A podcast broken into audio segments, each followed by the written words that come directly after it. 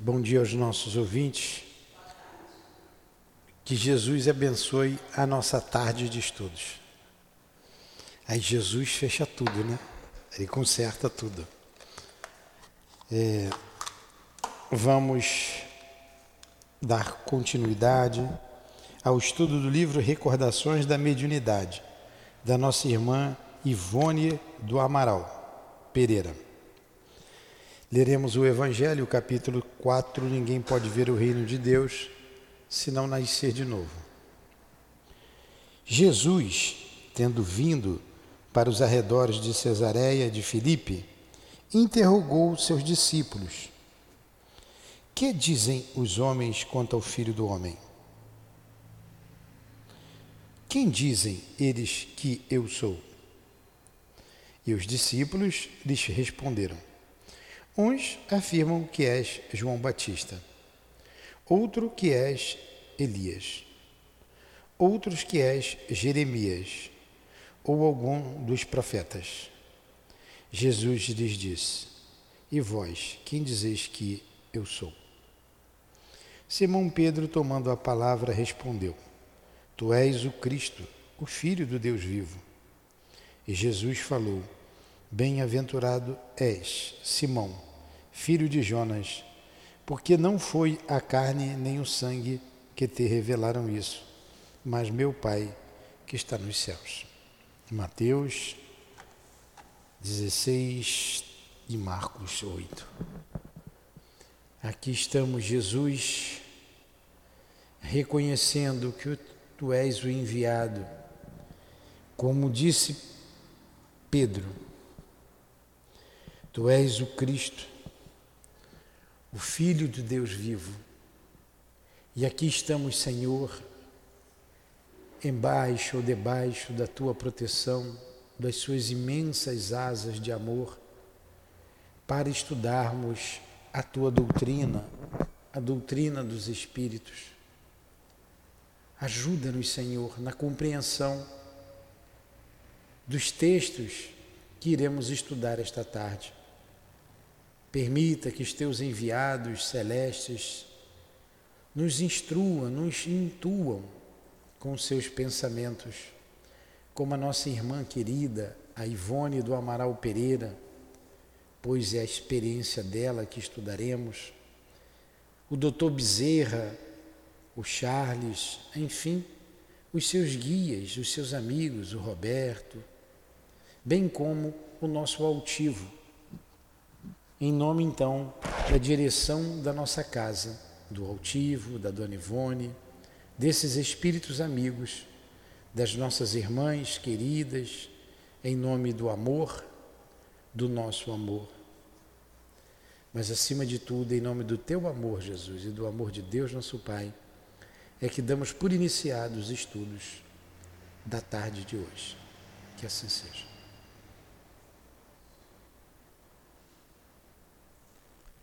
Então vamos lá. Aqui nós paramos na página 68.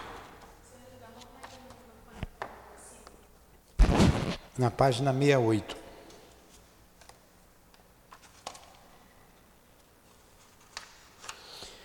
Aqui, a nossa irmã começou a falar.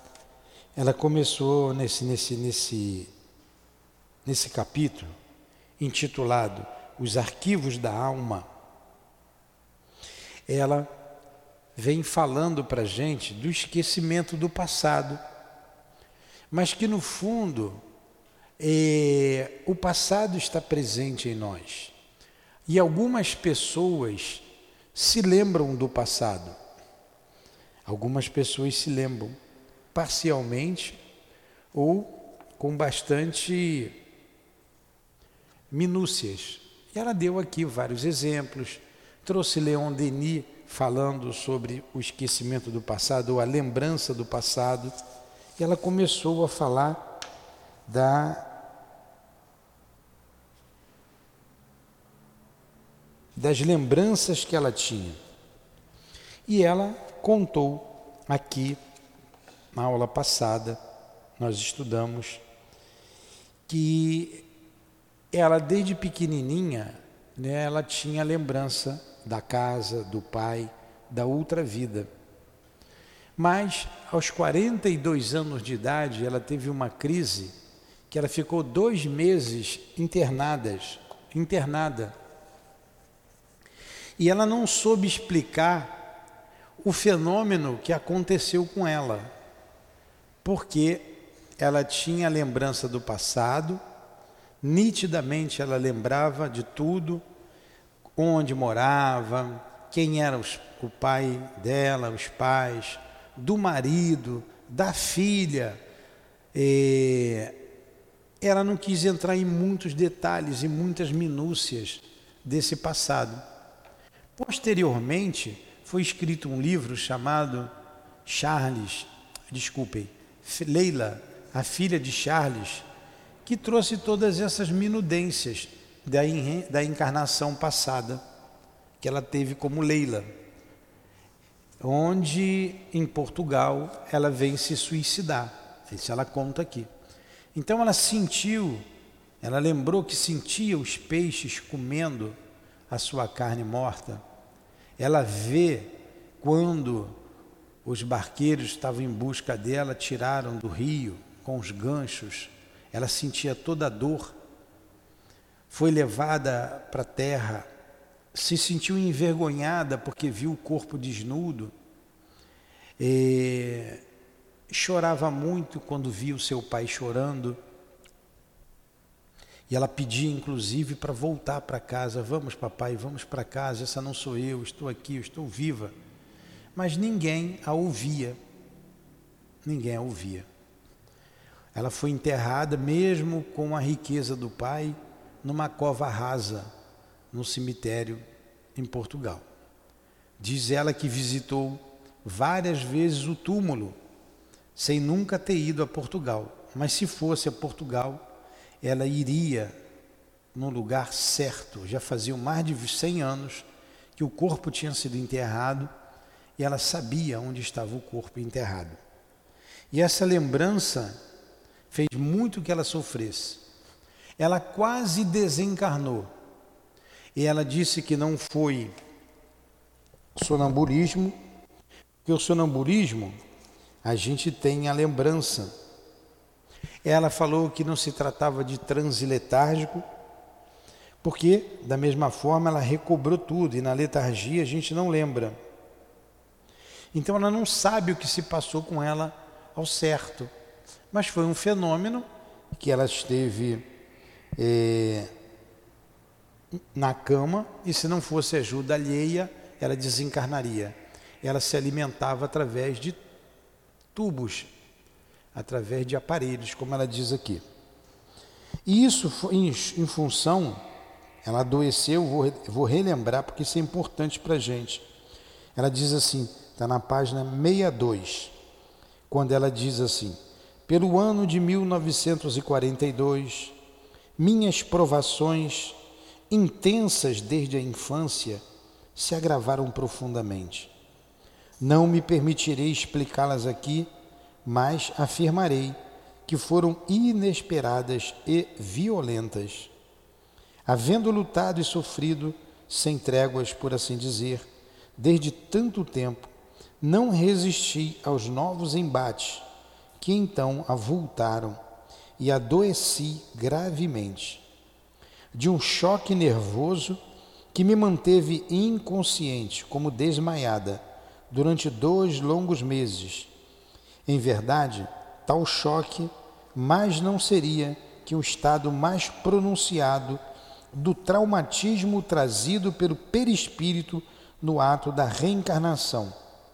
Traumatismo inevitável consequente do suicídio da passada existência e cuja primeira manifestação ostensiva certamente se verificou no primeiro mês da minha presente existência.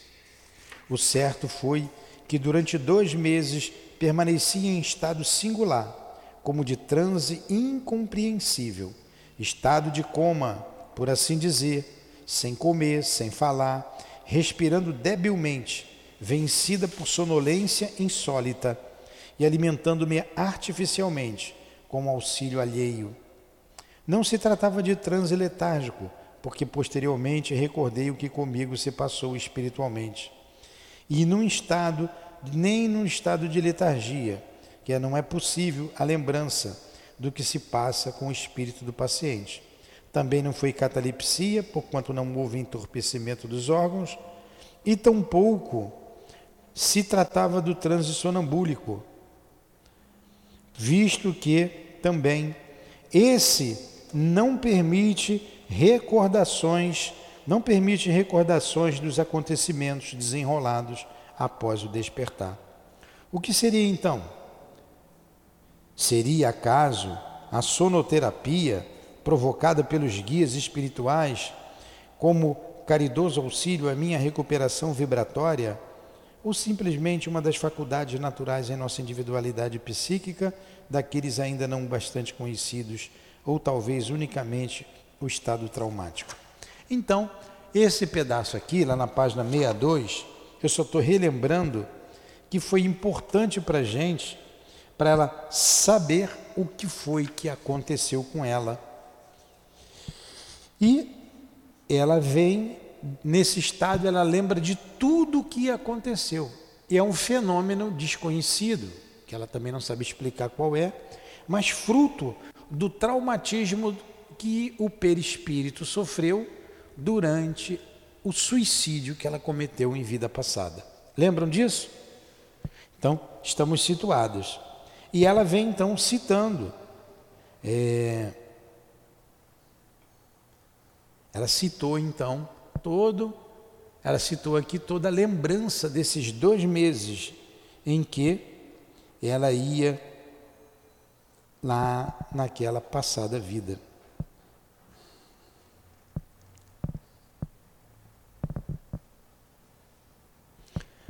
Muito bem.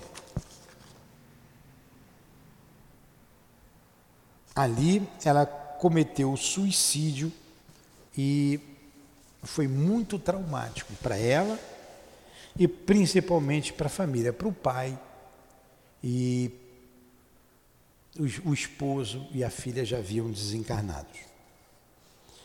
Então ela diz aqui na página 68, a gente parou na 68, não é? É aqui que a gente vai continuar. Olha o que ela diz no último parágrafo da 68, antes de nós reiniciarmos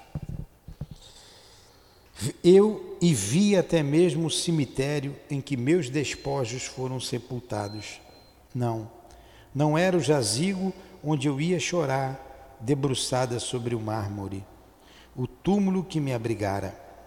Eu era suicida, e nem o título e o ouro de meu pai, estrangeiro em Portugal, foram capazes de comprar o direito de me sepultar junto àqueles por quem eu me matara era apenas um pobre campo destinado a hereges, a judeus e a suicidas. Olha o preconceito. Quem era judeu, quem era considerado herege e suicida, não podia ser enterrado num cemitério é, católico, não podia. Então, ela via ali o pai, o Charles, né, coberto ainda de luto, chorava inconsolável. Quanta dor, quanta dor esse espírito reencarnado como Ivone sentiu. Claro, sentiu lá na vida passada e nessa vida como Ivone ela relembrou tudo isso. Aí vamos lá. Entre mentes, aqui que nós paramos, não apenas o citado fenômeno se verificou durante o meu estado acima citado. Vamos lá entre mentes, não apenas o citado fenômeno se verificou durante o meu estado acima citado.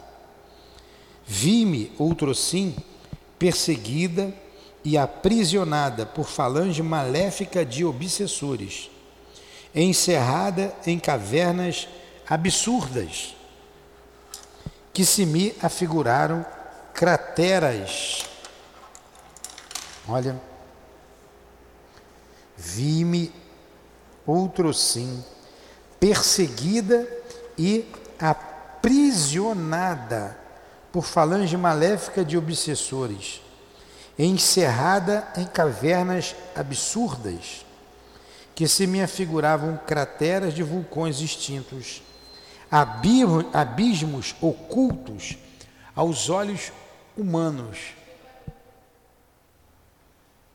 Me supliciavam com torturas inconcebíveis, asseverando, todavia, que suspenderiam os suplícios se me aliasse de boa mente ao seu bando. Gente, isso aqui é muito duro, é muito duro. Ela não foi para um local de proteção, como é o Vale dos Suicidas é, que ela narra lá no livro, ela vai falar mais embaixo, Memórias de um Suicida. Ela foi sequestrada por um bando de malfeitores, por um bando de espíritos perversos e ser viciada, ultrajada, é, de toda maneira, de toda forma, como ela disse, seres por seres disformes e hediondo, hediondos, né?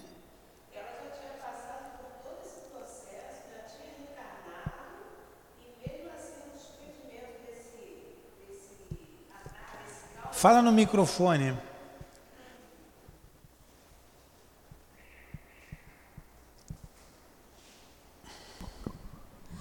Estou falando que ela já tinha passado por todo esse processo, já tinha reencarnado. Nesse traumatismo que, te, que ela teve, né, no, esse trauma no perispírito, ela se desprendeu e ainda assim ela ainda foi sequestrada e. e Reviveu passou. todo o passado. Reviveu todo o passado. Então, eu vou começar de novo e vou até o final do parágrafo. Entre mentes, não apenas o citado fenômeno esse que ela passou dois meses desacordada, revendo tudo, entremente não apenas o citado fenômeno se verificou durante o meu estado acima citado. Vi-me outro sim, perseguida e aprisionada por falange maléfica de obsessores, encerrada em caverna absurdas, que me afiguravam crateras de vulcões extintos abismos ocultos aos olhos humanos. Ali, seres negros, disformes, hediondos, me supliciavam com torturas inconcebíveis, asseverando, todavia, que suspenderiam os suplícios se me aliasse de boa mente ao seu bando. Ela podia ser uma malfeitora no mundo espiritual, hein? Olha em que ela se meteu.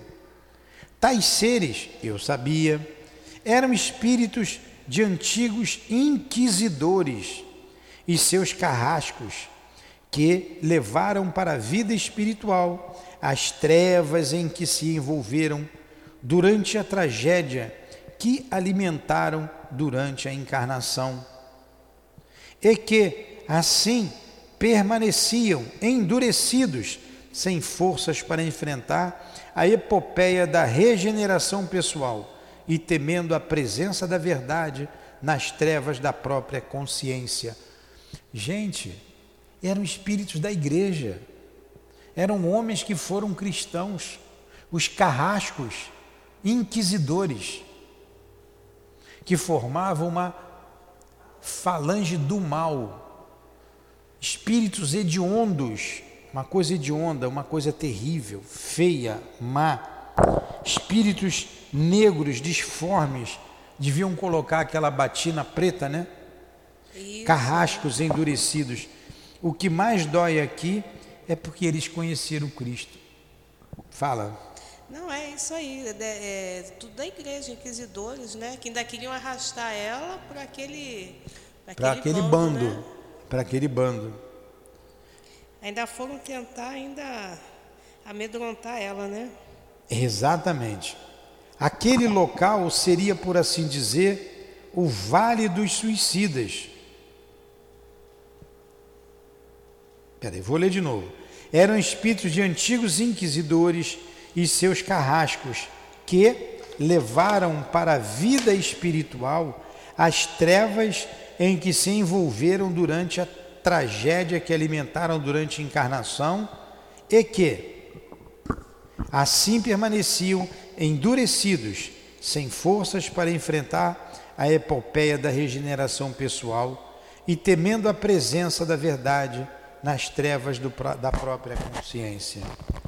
Aquele local seria, por assim dizer, o Vale dos Suicidas, descrito no volume Memórias de um Suicida, que tão conhecido é da minha consciência.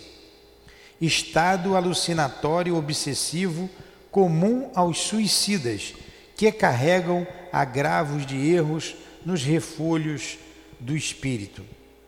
Ora, o certo é que durante minha primeira infância eu despertava altas horas da noite em gritos alucinantes, dizendo que negros mascarados de dominós me retalhavam o corpo e queimavam os pés com ferros quentes ou fogo vivo.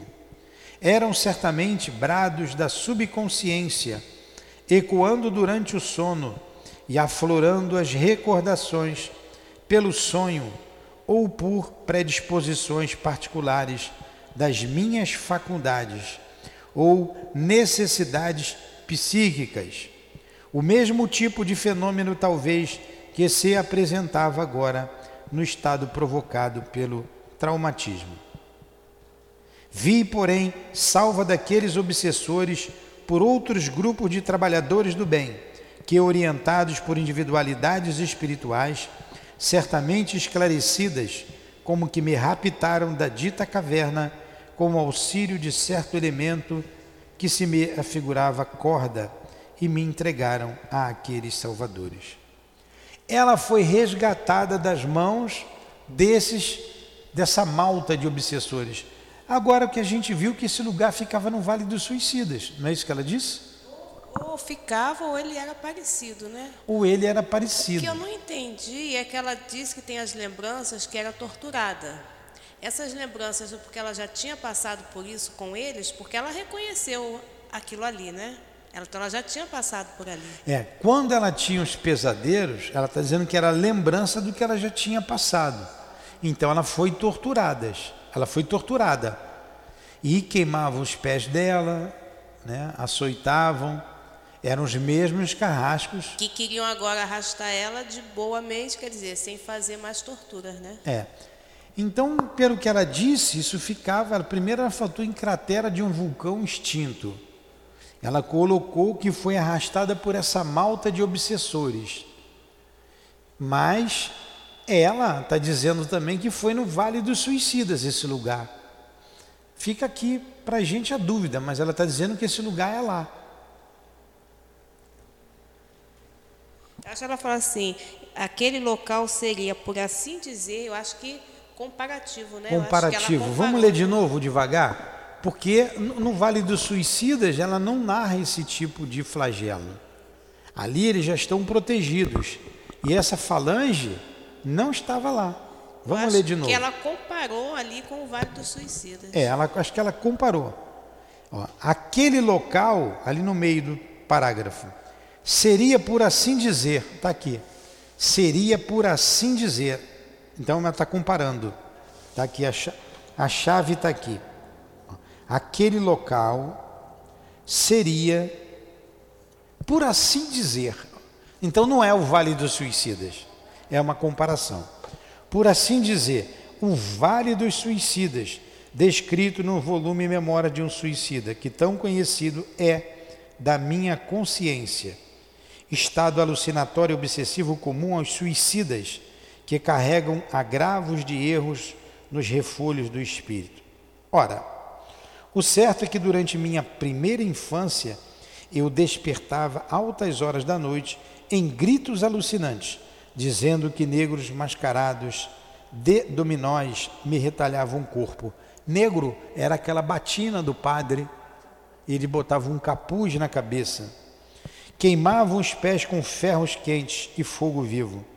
Era o que eles faziam.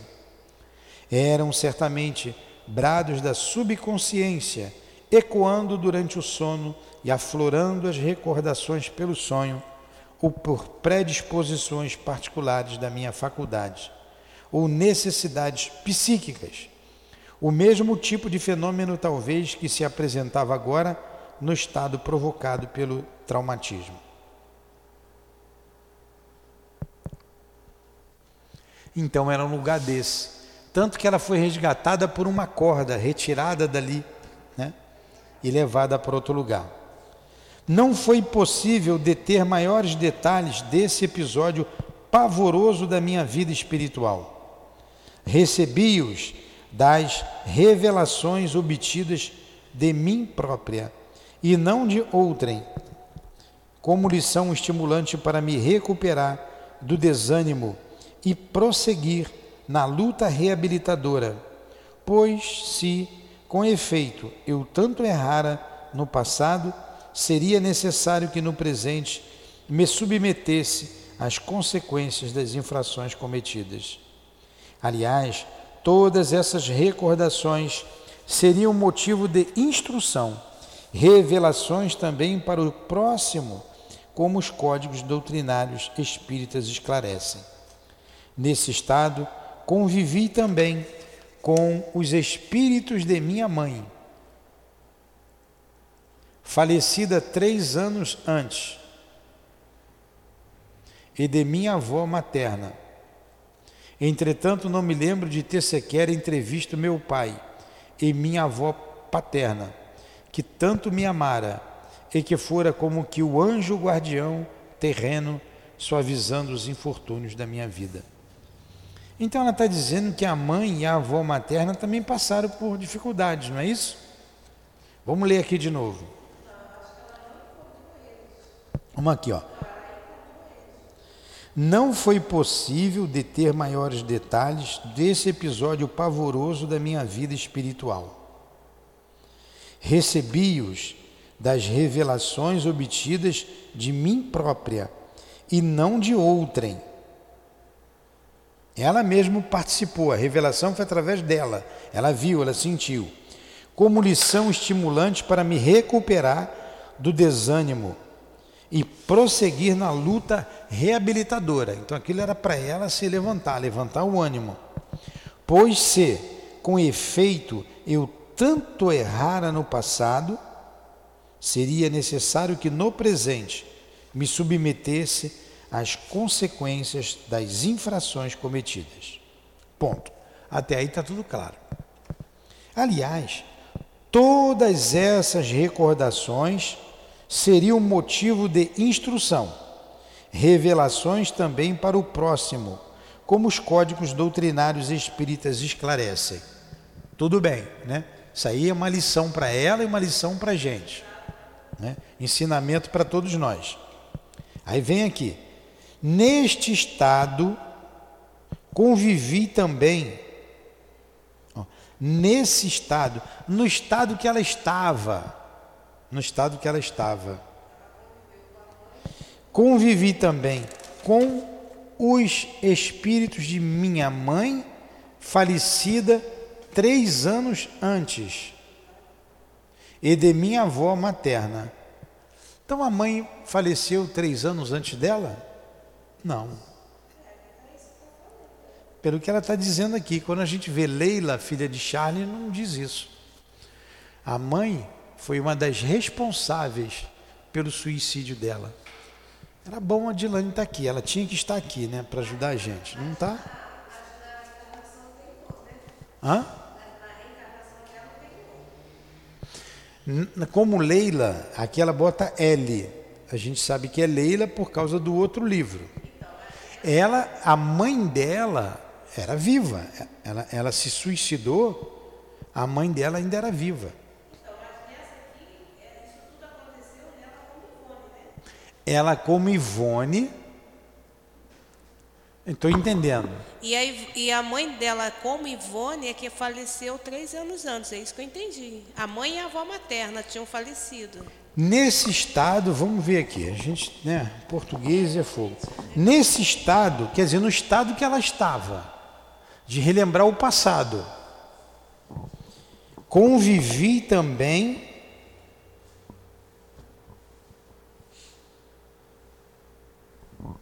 com os espíritos de minha mãe, falecida três anos antes, e de minha avó materna. É o que ela está dizendo que naquele estado alucinado dela, ela conviveu com o espírito da mãe, ela viu. E de minha avó materna. Entretanto, não me lembro de ter sequer entrevisto meu pai. E minha avó paterna, que tanto me amara e que foram como que o anjo guardião terreno suavizando os infortúnios. Da infância, então, foi é, da Ivone, a mãe e a avó materna que ela conviveu, mas de Ivone, foi o que eu entendi. E a avó paterna e o pai é que ela não viu. E ela, que eu entendi, ela está lamentando que a avó que tanto ajudou ela e ela não viu. Não viu. O que, porque a minha dúvida, a minha, a minha dúvida, a Dilane sabe bem dessa história. A Eloá também sabe. Poderia nos ajudar. Nenhuma das duas estão, nenhuma das duas está aqui. É, as duas estão, nenhuma das duas estão aqui. Nem a Dilane, nem a outra. Por que a dúvida? Porque nós lemos aquele outro livro que não foi escrito por ela. Não foi escrito por ela, por uma outra médium que conta a vida de Leila. Conta todos esses detalhes aqui. Leila, a filha de Charles. E a mãe dela não era boa, não era, a mãe dela não era boa. E pelo que eu estou entendendo, a avó materna também não era boa, a mãe da, a mãe da mãe dela. Quem ajudou muito ela, quem ela amava, que era o pai, e a avó paterna, que a ajudou muito, esse ela não viu, porque eram espíritos mais elevados. O Charles a gente sabe que é um espírito bem mais elevado, né? era bem mais elevado do que ela. Então, esses ela não viu. Ela conviveu com a mãe e com a avó materna. Você pode ver que nas, no, no, no estudo que ela apresenta aqui, e lá, ela não fala da mãe, ela sempre fala do pai. Ela tem saudade do pai. Ela amava o pai. E a mãe, lá no livro que nós lemos, a mãe escreveu uma carta para ela muito pesada e que foi o motivo, o que motivou a ela a se suicidar. O que ela ouviu, o que ela leu naquela carta. E por causa daquela carta, né, não foi só a carta, né? Aquilo foi uma segundo o que lemos lá. Então, quando ela fala aqui que conviveu nesse estado com a mãe e com a avó materna, nesse estado de quê? Nesse estado de perturbação, dizendo que a mãe desencarnara, falecida três anos antes, sinal que a mãe estava em estado de perturbação também. Mas segundo aquela história, a mãe não tinha desencarnado antes. Ou a, a ela não mencionou a mãe ali, ela não, a, do suicídio, do momento que ela recebe a carta até o suicídio, Parece que é um espaço curto de tempo. Não tinha passado três anos ainda. Só se ali tivesse passado três anos. Ele não relata quanto tempo. Depois a gente vai aprofundar esse entendimento e a gente traz na aula que vem, tá? Eu também quero entender, que eu não entendi. É.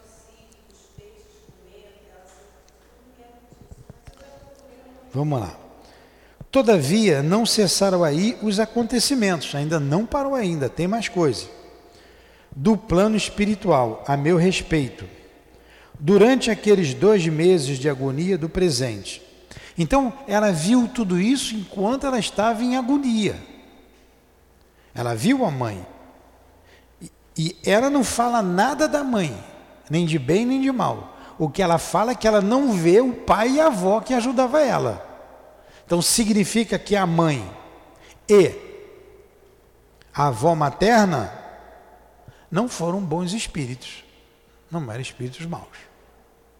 Eu só não entendi quando colocou falecida três anos antes dela, né? Pelo que ela escreveu aqui. Mas quando a gente lê o livro, não é isso que está lá. Ele não diz que é isso nem que não é. Mas parece que é um tempo muito curto. Depois a gente vai tirar dúvida e a gente traz aqui para vocês.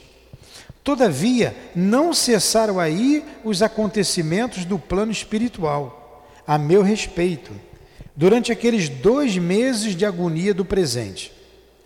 Vi-me também assistida por médicos espirituais, como se eles nada mais fossem do que médicos do plano terreno. Ingeria remédios em espírito e fui submetida a uma operação em meu corpo astral. O meu perispírito, pois, este era realmente o que enfermara. Igual o nosso corpo fica enfermado, fica doente, o perispírito dela ficou doente. Tem muita gente assistindo a aula? Quantos estão assistindo? Ninguém está assistindo a aula, né? Que pena. É, é uma pena. Pois é. é. Já. Então, eu me via na inteira independência daqueles médicos e, como doente grave, não reagia a coisa alguma, nem opinava, inteiramente entregue à ação protetora. Hã? reagia coisa alguma, nem opinava, inteiramente entregue à ação protetora daqueles beneméritos amigos. No entanto, para ingerir os remédios, passava-se o seguinte.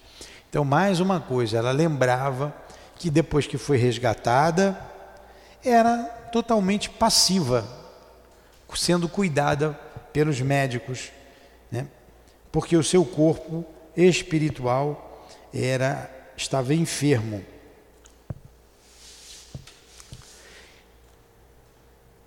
Os tutores espirituais, ou mais acertadamente os enfermeiros do plano astral, traziam-me para junto do leito, onde permanecia meu corpo carnal inerte.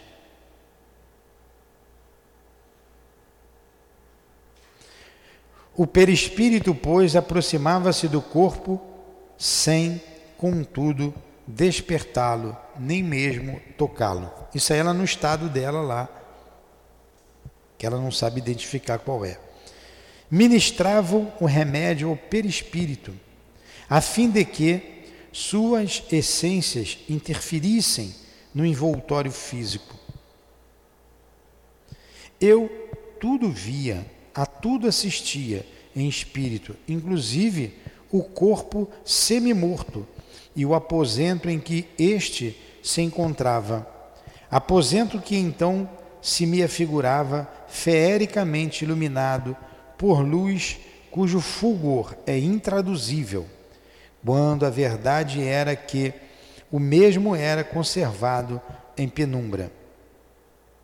Então ali tinha uma luz espiritual em torno do corpo dela, né? A Raquel que entrou agora para nos assistir, pode pegar desde o início, né, para entender bem.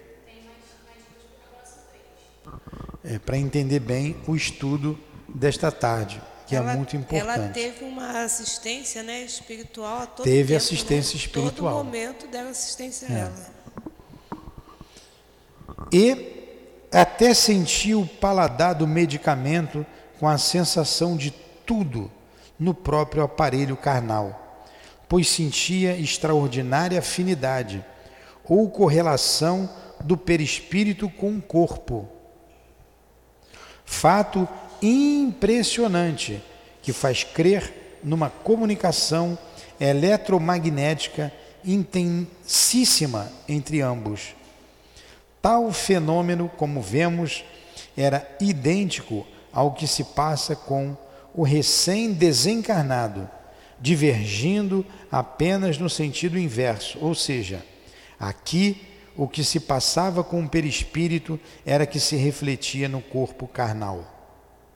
Enquanto com o recém-desencarnado se dá o contrário. O que se passa com o corpo, embora cadáver, é que se reflete no perispírito. Nos casos em que sejam muito acentuadas as ligações eletromagnéticas ainda existentes, por não ter havido ainda o desligamento total com a extinção do fluido vital.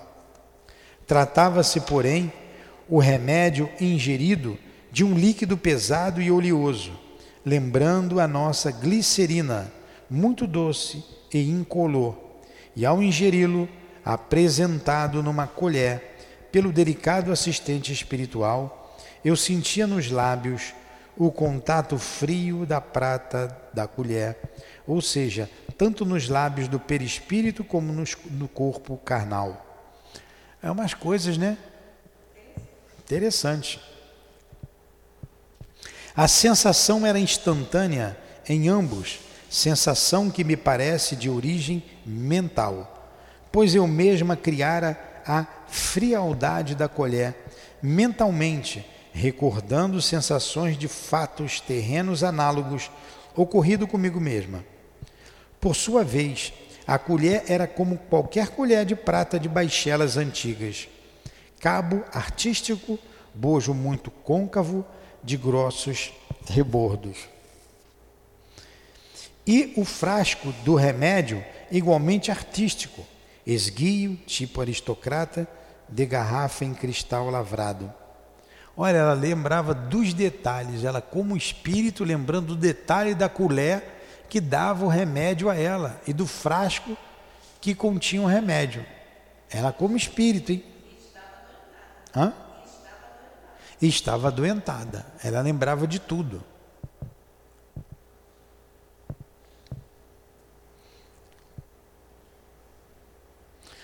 Tudo quanto me há sido possível observar nos planos normais do mundo espiritual possui um cunho de distinção e beleza intraduzíveis.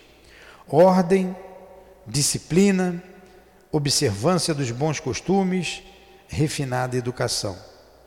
O médico apresentava-se com o clássico avental de serviço, ancião de barbas brancas e cabeleira farta, branca também. Não se tratava, porém, de Bezerra de Menezes, e sim daquele doutor Carlos de Canalejas, que vemos em memória Memórias de um Suicida, um dos meus amigos e protetores espirituais. Então, não era o doutor Bezerra, era o doutor Carlos de Calaneja. O doutor Carlos de Calanejas, que tá, é uma figura do livro né, um, um dos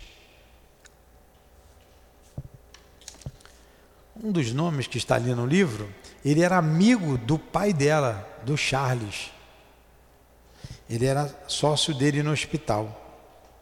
Era amigo dele.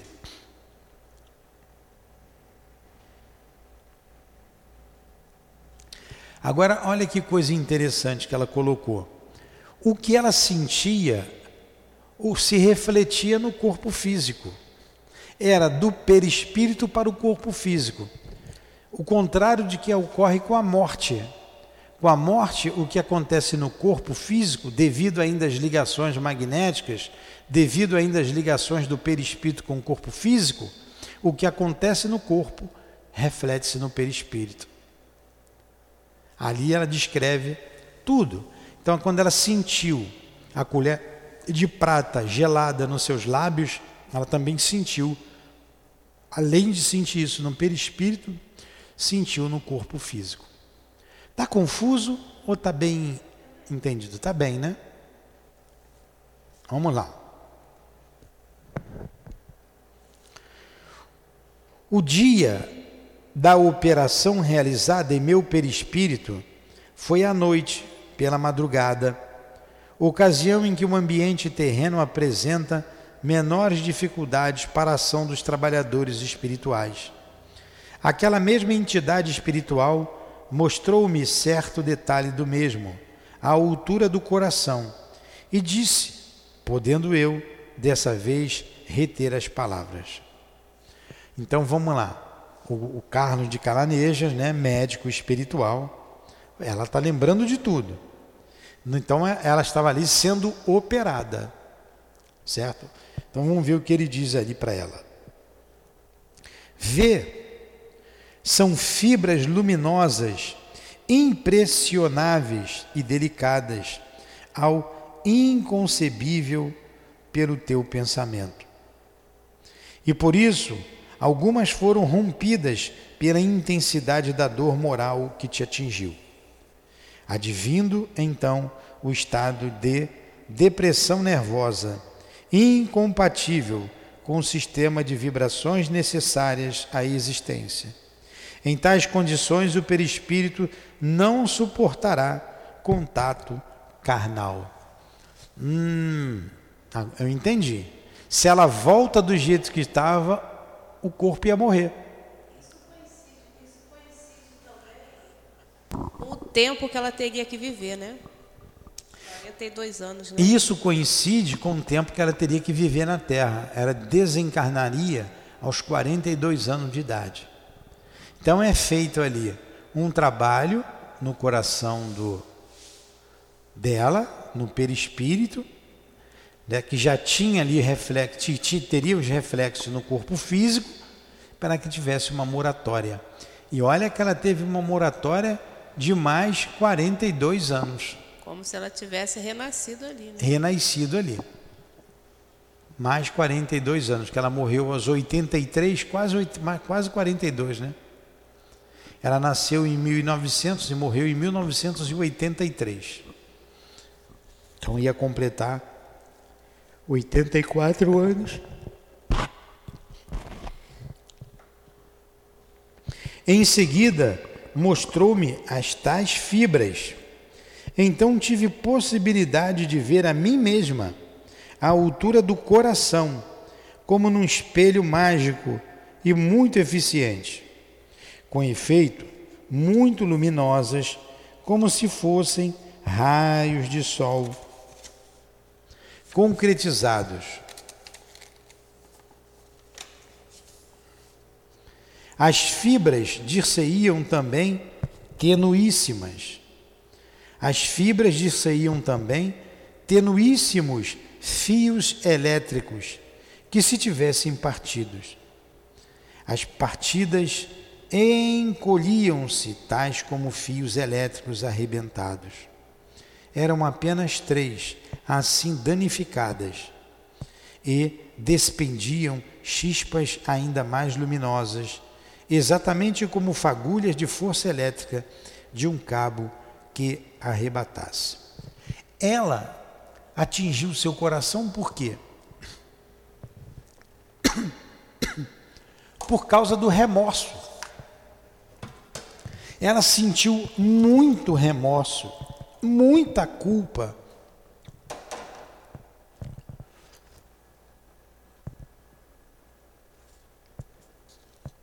muita, pelo que ocasionou ao pai, ao marido e à filha. Ela foi atingida na área do sentimento. Do sentimento.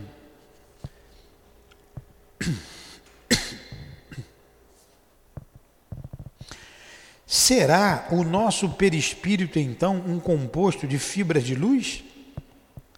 O que sei, consoante a doutrina espírita, é que ele, o perispírito, se compõe de certa modificação do fluido cósmico universal, quintessência da matéria, do fluido elétrico, do fluido magnético.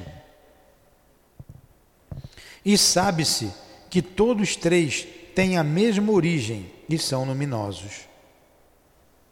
No corpo carnal, justamente à altura do coração, era que eu me queixava de dores intensas e nem mesmo podia suportá-las, o que me fez cair naquele estado comatoso. No perispírito, era nesse mesmo local que eu via as fibras partidas. O médico terreno examinava o corpo material diariamente e não encontrava afecção alguma. O médico espiritual, porém, tratava carinhosamente o corpo espiritual, medicando-o e operando-o, provavelmente religando os fios que eu vira partidos, ou as ditas fibras luminosas com os processos do mundo astral, pois em verdade não assisti o trabalho, apenas me foi concedido o ensejo de ver o dano existente em meu perispírito. Olha o que ela ocasionou no perispírito dela, pelo ato do suicídio, quando ela fez sofrer muito pessoas que a amavam, que a amavam demais. Então, como ficou com aquele sentimento, aquela dor no coração, ela danificou o seu corpo espiritual e se refletiria no coração. Ela iria morrer se ela volta daquele jeito. Aí vocês vejam, o médico carnal, ele só vê o corpo físico. O médico carnal, ele vai lá no corpo físico. O médico espiritual vê o perispírito. Então a medicina espiritual atua lá no corpo espiritual e no espírito, que vai se refletir depois no corpo físico. É, quando ela desencarna, e desencarna também lá com problema no coração, é aí quem diz isso é o Mauro Operti, Elizabeth Operti. Ela dizia, ela foi para o hospital, ela dizia, eu vou morrer, eu não volto mais. Não, não diga isso, vamos botar aqui um aparelho. Aí tinham, iam botar lá marca-passo, era caro, muito caro na época, né? Ela dizia, não perca o tempo de vocês eu não vou continuar viva, não perco tempo. E de fato, ela desencarnou do coração mais tarde. O altivo contou para gente uma vez, eu assisti uma palestra dele no centro espírita, lá no Leblon, no Rita, Rita de Cássia. Eu já comentei isso aqui para alguns de vocês. Eu queria muito assistir aquela palestra quando ele falava sobre a medicina espiritual. E ele disse que foi visitar uma vez uma pessoa, não sei se um jovem, visitar lá uma pessoa do sexo masculino e que ela estava muito doente, muito doente. E os médicos não sabiam mais o que fazer. Não sabiam, não tinha solução para a prostração daquela, daquela pessoa ela iria desencarnar.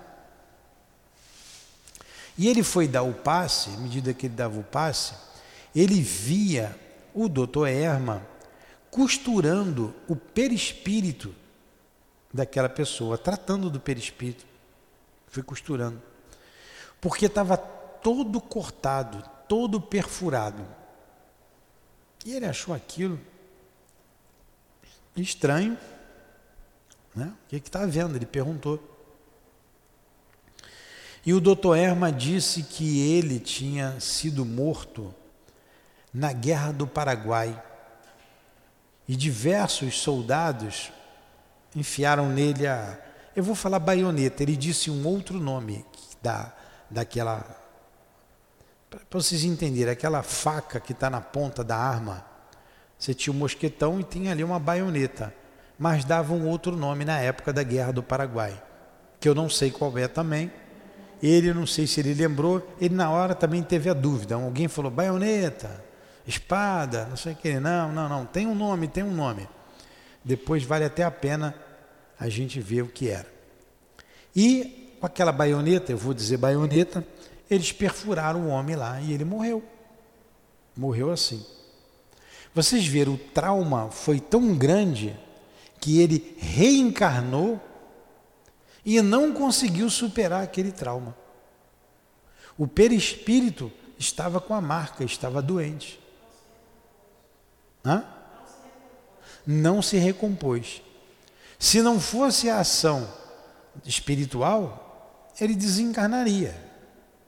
Problema no pulmão, problema em tudo quanto é lugar.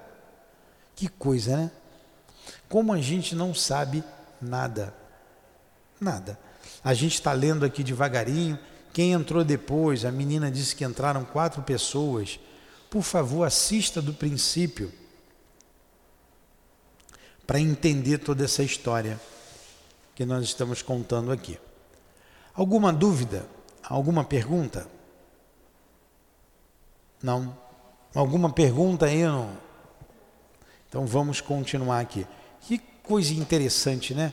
Que estudo interessante. É...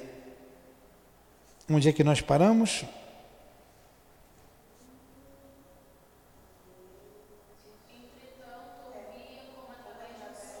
Entre mentes ouvia, como por um sonho, que o médico, em apreço, acrescentava enquanto agia no serviço da operação, não sabendo eu se ele dizia desejando ser por mim ouvido, para que eu mais tarde transmitisse a lição, ou se realmente ministrava alguma instrução acadêmica a assistentes seus. Talvez espíritos em aprendizado no mundo astral, talvez até mesmo espíritos de médicos encarnados que durante o sono do corpo alcançasse o invisível a fim de colherem novos cursos para a sua clínica humana. Dizia a eminente entidade, respondendo a uma daquelas personagens que indagara.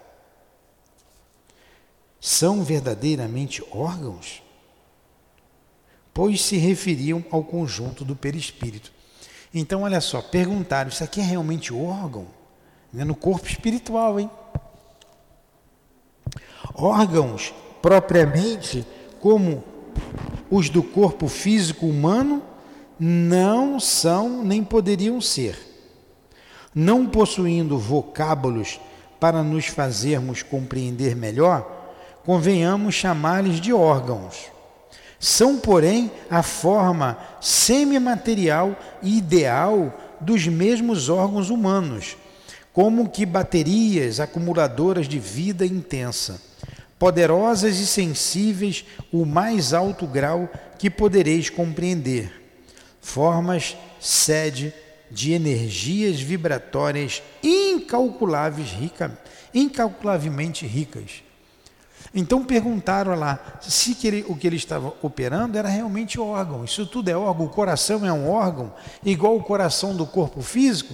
Ele disse, não é bem igual, mas por faltar um nome, vamos chamar de órgão. Vamos chamar de órgão, porque não tem vocábulo. Porque eles são de natureza semimaterial, é como reservas de energia.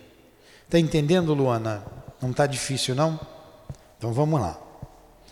Essa vida aí existente é constituída pelas várias modificações do magnetismo ultrassensível e da eletricidade, cujos poderes totais o homem ainda não pôde abranger, ao passo que o conjunto é protegido pela camada vibratória da matéria mais rarefeita existente no planeta, no qual tudo reveste, modelando a figura humana ideal.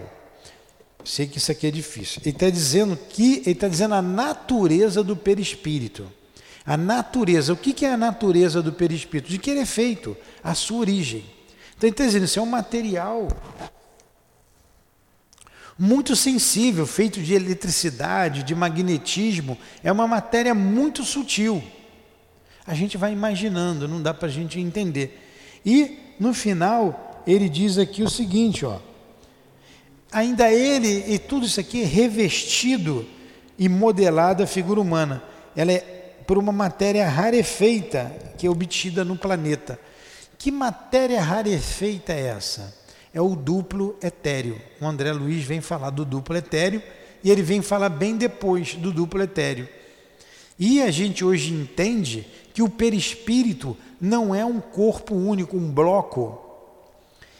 Ele vai se sutilizando de acordo com a elevação do espírito. Assim como o nosso corpo hoje é bem mais belo de quando nós éramos seres primitivos. Lembra daqueles homens feitos uns macacoides, forte, tinha músculo até no, no cérebro, né? Por quê? Tinha que ter força física para sobreviver, o corpo peludo para proteger do frio, das intempéries, até ele desenvolver é, roupa para ele. Éramos assim, como primitivos. Hoje nosso corpo é mais belo, é mais, muito mais diáfano do que o do homem primitivo.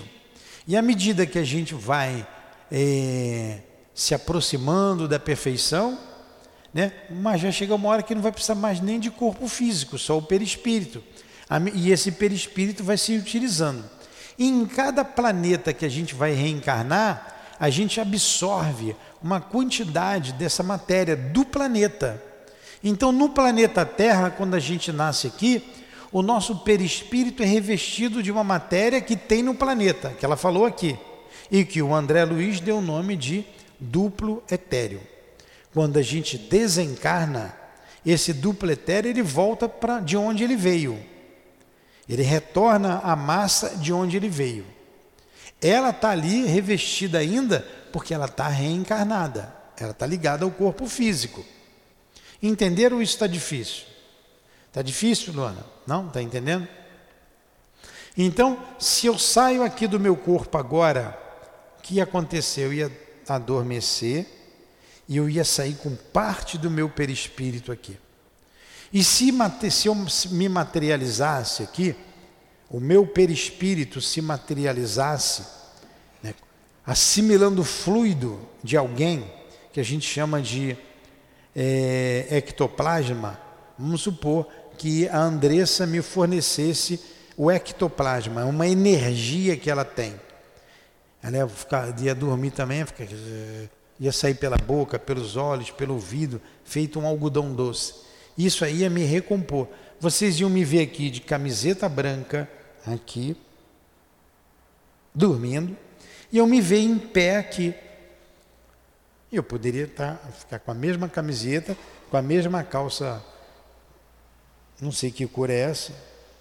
A gente fala assim, a cor de burro quando foge. Na verdade, corro de burro quando ele foge. Aí o, o popular acha, corra de burro quando foge.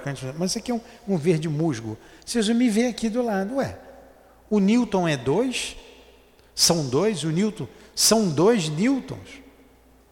Não é um sozinho? Não é um só? Não, não são dois. Se eu ia ver meu corpo físico adormecido e eu, a essência aqui, o meu perispírito. É assim que a dona Ivone estava. O corpo deitado na cama, adormecido, o perispírito acima do corpo ligada ao corpo e os médicos operando o coração dela. Entenderam?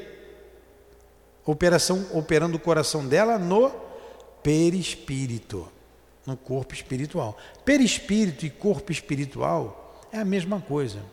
Corpo astral é a mesma coisa. Então, Diana, você é um espírito que tem um corpo. E além desse corpo físico, você tem um corpo espiritual. Então você é espírito que tem um perispírito que tem um corpo físico. Quando o teu corpo dorme, você sai do corpo físico, se afasta com o seu corpo espiritual. Entendeu isso, Luana? Entenderam? Então vamos lá. Eu tenho que terminar a ideia aqui. E está tão bom, né? Já passou uma hora.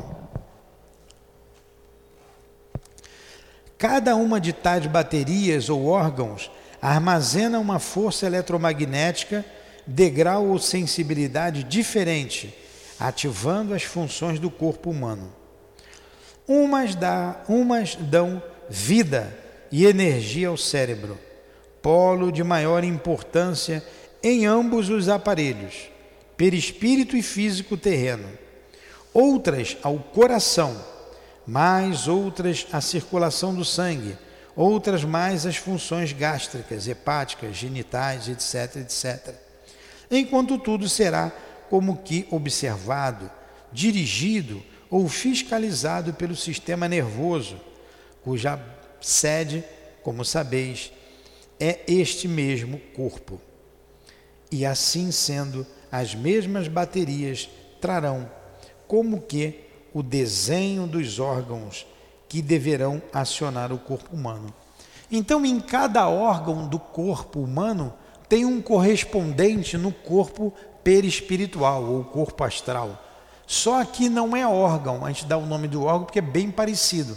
São baterias, são grupos de energias que está ali alimentando.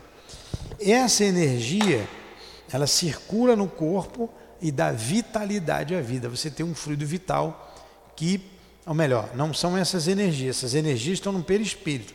O corpo físico também é alimentado de energia, que é o fluido vital.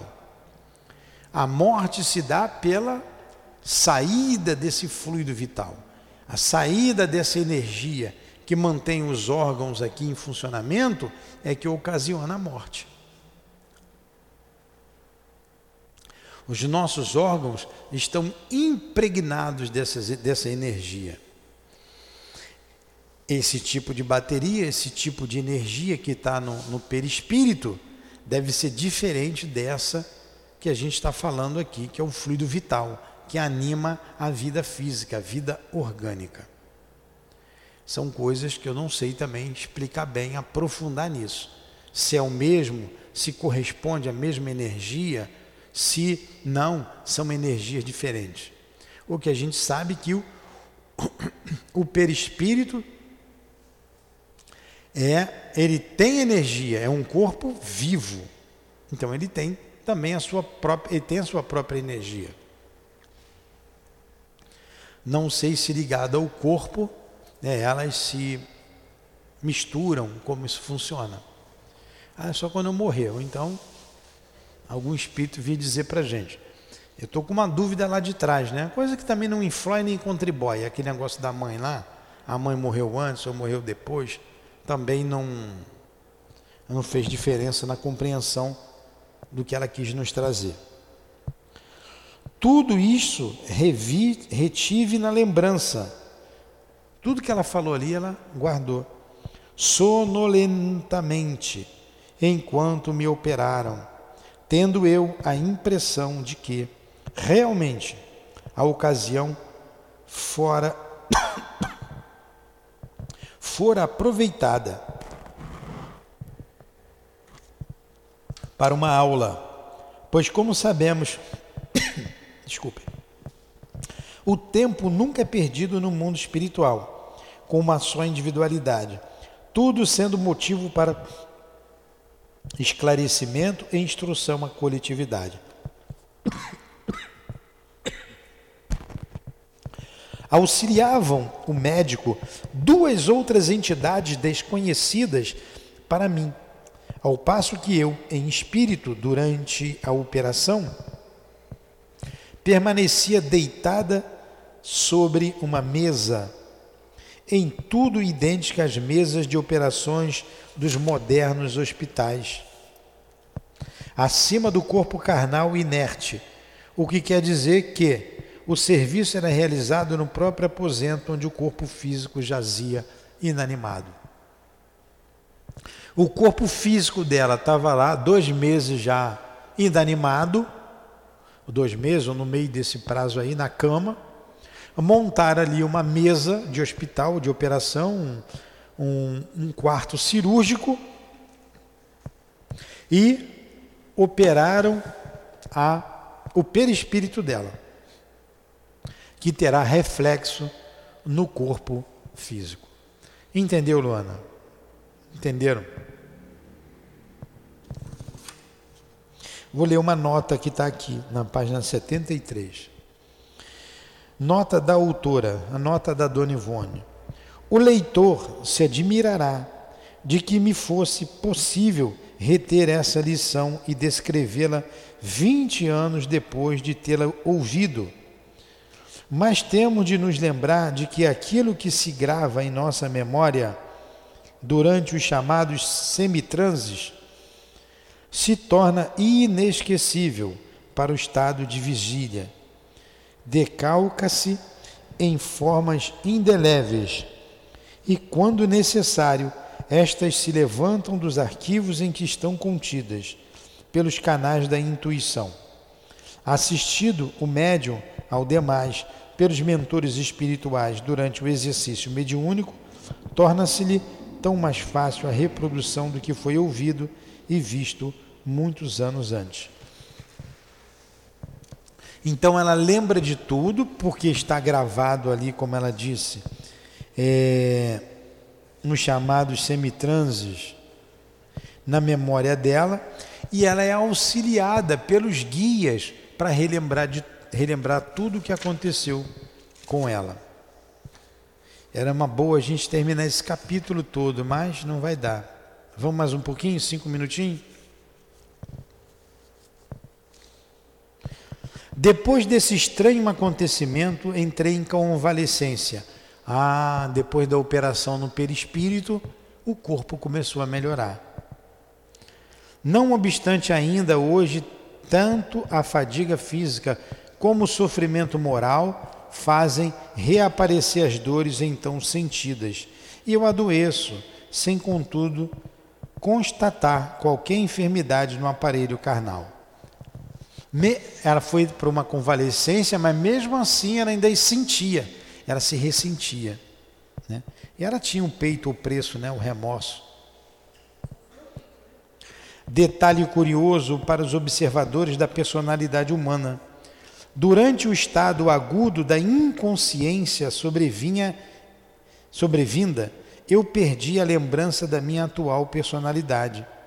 As raras vezes que pude falar naquele estado, segundo informações das pessoas que me assistiram, eu me reconhecia como personalidade de minha existência passada, quando filha de Charles.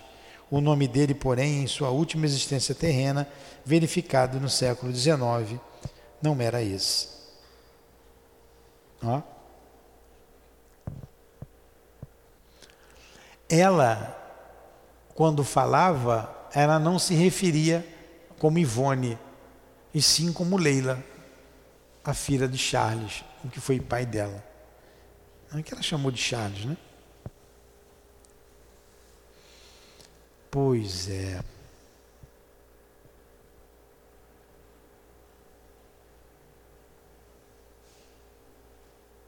Vamos parar por aqui? Ou você quer mais um pouquinho para terminar? Hein? Elaine.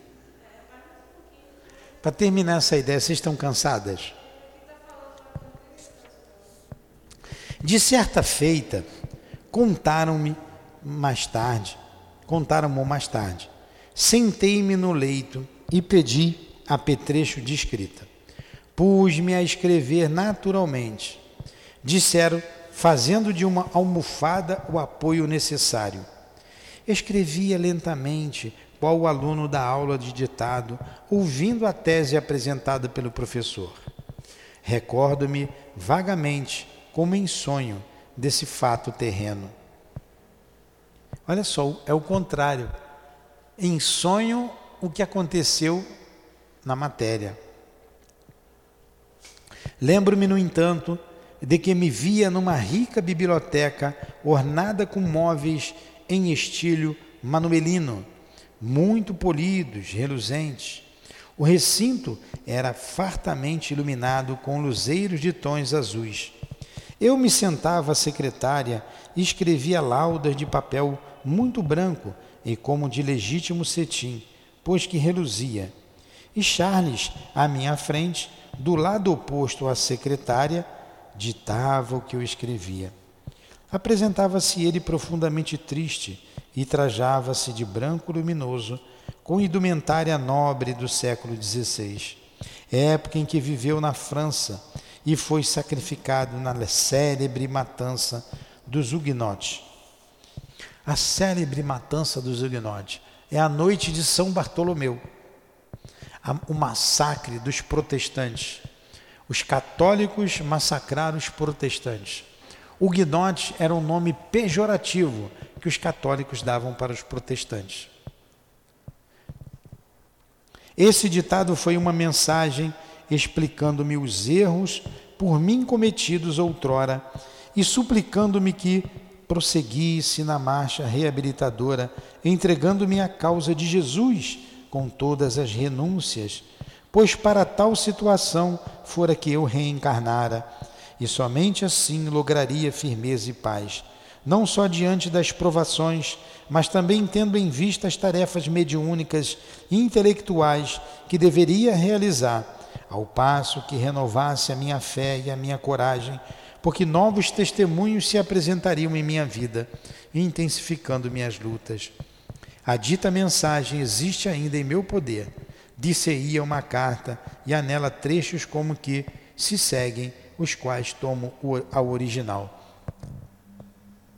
Então ela, num estado de semiconsciência, ela senta a cama, pede papel, pede lápis, né, os seus que estavam em torno, e começa a escrever lentamente como se alguém ditasse para ela.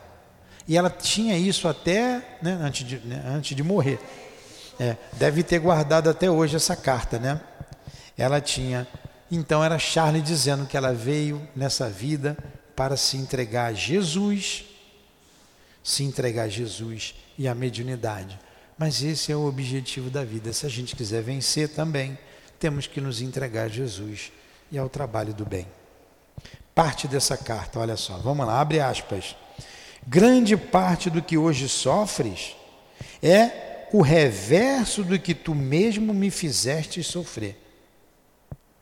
A mim, teu pai, nos dias do nosso passado terreno, naquele mesmo lar cuja lembrança te seguiu de uma existência outra, como a sombra de um remorso. Já pensastes Porventura, minha filha, o que foi a dor que me pungiu o coração ao constatar que tu, a quem eu amava acima dos demais afetos da família, preferistes a morte a sofrer tuas próprias desventuras, resignada ao pé de mim, amparando-te na minha ternura? Pensaste no que possa ser a amargura de um coração paterno que se reconhece irremediavelmente preterido pelo Filho, que em tudo mais pensou, que a todos os demais amou e envolveu na solicitude suprema de uma saudade, mas que ao próprio Pai esqueceu quando se entregou ao suicídio pelo amor de outrem? Olha o Pai que mostra para ela. Pois tu fizesses isto com teu Pai Pensaste acaso no que padeci, obrigado a viver ainda naquele lar onde nascestes? Ele morria de amor pela filha. Depois que abandonaste primeiro para te entregares ao cultivo das paixões e depois para buscar a morte voluntária fora dele? Pensaste no que sofri naquela ocasião silencioso que tua saudade dominava, o quando se diria que ias e vinhas pelas salas ainda cheias de recordação da tua presença? E no que foi a minha dor ao encontrar teu corpo decomposto pelas águas, sem sequer poder beijar-te uma vez ainda? Pois tudo isso fizeste sofrer a teu pai, pelo qual hoje tanto choras na ânsia do arrependimento. Olha por que, que ela sofria. Sofreu muito. Mas ela sofreu o que o pai sofreu, o que ela fez o pai sofrer. Ela lembrasse de tudo para ela não vir a falir novamente. É, pois, por mim que hoje sofres. A tua dor de hoje reflete a minha dor de ontem. Sofre, pois, resignada, mas certa de que, embora separados temporariamente pela tua reencarnação, permaneço fiel a teu lado, consolando tuas horas tristes, fortalecendo a tua coragem nos momentos mais difíceis. Sofres pela falta de um lar que te negaram. Mas por que te admiras de que não logras possuir um lar. O teu lar é o meu lar, minha filha. E no momento estou impossibilitado de oferecer-te um. Consola-te, pois, comigo, que também não possuo lar. Nunca mais tive lar, minha filha, desde o dia em que abandonastes aquele que foi nosso para te entregares à volúpia de um suicídio. É porventura lá o abrigo onde a paz se ausentou para que a dor permanecesse? Olha como ele sentia, como ele sentia. Aqui na vida espiritual, onde presentemente habito, existem lares suntuosos. Há também um à tua espera. É o meu, é o teu, mas nem o habito por enquanto, porque um lar sem ti, para mim, é expressão vazia do sentido. Poxa, que beleza, né? Que amor. Um lar sem ti, para mim, é expressão vazia, sem sentido. Tem um lar aqui esperando por você, mas ele está vazio, porque eu não consigo ficar lá sem você. Praz aos céus que doravante tu te voltes definitivamente para Deus, como tanto te é necessário fiel às atitudes de renúncias gerais, para que finalmente consigas a paz do coração. Muito precisarás fazer nas sendas do amor a Deus, ao próximo e à verdade. E se o meu auxílio em meio das tuas futuras lutas reparadoras é grato ao teu coração, ter-me-ás ainda e sempre junto a ti, como o tiveste durante as peripécias dos milênios passados. Devo-te a minha ajuda diante de Deus e não faltarei ao meu dever. O esplendor egípcio já nos viu unidos pelos laços de um amor recíproco. Olha, olha aqui. Lá atrás, o esplendor egípcio já nos viu unidos pelos laços de um amor recíproco. Olha de quando vem esse amor. E quando foi o, esplendor egípcio? Na antiguidade. Na antiguidade, há dois mil anos atrás, pode ser três mil. Pode ser mais, não foi do Egito que Moisés tirou? o povo hebreu? O esplendor da Pérsia recebeu-nos novamente juntos, concedendo-nos o prosseguimento de uma união que revelava pretender a eternidade. Roma nos agasalhou na sua decadência e nos conservou unidos, não obstante os desvios imprevistos que nos feriram.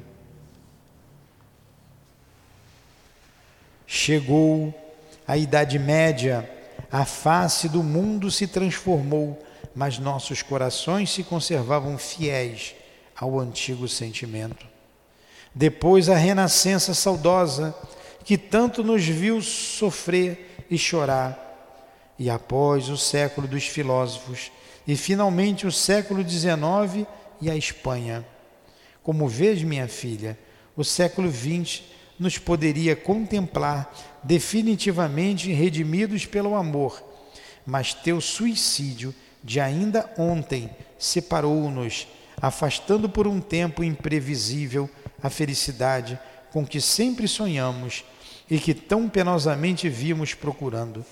Ainda sempre sonhamos e que tão penosamente vimos procurando. Ainda assim, não te deixo ao abandono porque mesmo quando separados pelo rigor de uma existência terrena isolada, revelo-me a ti, como presentemente faço. Dia virá, porém, em que te poderei apresentar diante de Jesus, em comunhão plena com Ele, por meio da prece, para rogar-lhe: Senhor, eis que vencemos o pecado e a morte abençoa-nos na glória do teu amor. E em nossas almas, nesse dia, certamente ecoarão palavras idênticas àquelas exigidas, dirigidas a Maria, prosternada a seus pés. Perdoados são os teus pecados, porque muito amastes. E afianço, minha filha, que depende de ti e não de mim a glória desse dia. Segue, pois, a tua jornada de reparações, visto que, se errastes ontem, é justo que hoje te reabilites pela dor e pelo trabalho. Não sofrerás sozinha. Teu pai de ontem, teu pai de sempre, seguirá teus passos, suavizando quanto possível os espinhos que te ferirem o coração. Ouvirás o murmúrio da minha voz como outrora, naquele lar que era nosso, durante tua infância, quando eu te adormecia nos meus braços ou à beira do teu berço. Uma vez terminada a escrita, que foi longa, deitei-me novamente no meu leito de dor e voltei ao estado de coma, sem haver pronunciado um monossílabo com quem quer que fosse. Emocionante, né? Emocionante.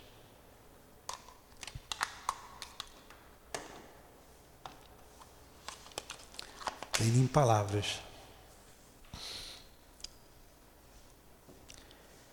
Receba o nosso amor, a nossa gratidão, irmã querida, por expor as tuas dores e mexer com o nosso coração, com a nossa alma, fazendo com que valorizemos esta encarnação, que não percamos um minuto da vida sem louvar o Senhor, sem atender ao chamado do Senhor, seja lá onde for, quando for, a quem for. Ajuda-nos, irmã querida, a sermos instrumentos do amor, instrumentos nas mãos dos bons espíritos, dos nossos guias, fazendo sempre o bem aonde quer que nos encontremos. Obrigado mais uma vez pelo teu exemplo, pelo teu carinho, em expor a tua dor para nós, para que nós não trilhemos o caminho do suicídio, para que nós não trilhemos o caminho de provocar o desgosto a quem quer que for, principalmente àqueles que tanto amamos. Que Jesus perdoe os nossos erros e que Jesus sempre nos dê condições de repará-los, aproveitando que estamos reencarnados. Não importa a dor que venha, o que importa é que passemos por ela resignadamente. Auxilia-nos. Agradecidos, terminamos então os estudos, as reflexões da noite de hoje. Agradecidos ao altivo a direção espiritual da nossa casa. Agradecidos a Allan Kardec, que abriu as portas para ouvirmos essas narrativas, essas experiências. A Leon Denis, que sempre esteve ao lado da nossa irmã Ivone e ao nosso lado com o seu trabalho edificante. Agradecemos a Jesus, agradecemos a Deus, agradecemos a Maria Santíssima. Em nome desses espíritos amigos aqui citados por nós, em nome do amor, toda uma história de amor presenciamos hoje. Em nome do nosso amor, Lourdinha, em nome do teu amor, Jesus, mas acima de tudo, em nome do amor de Deus, nosso Pai, é que damos por encerrados os estudos da tarde e noite de hoje. Que assim seja. Graças a Deus.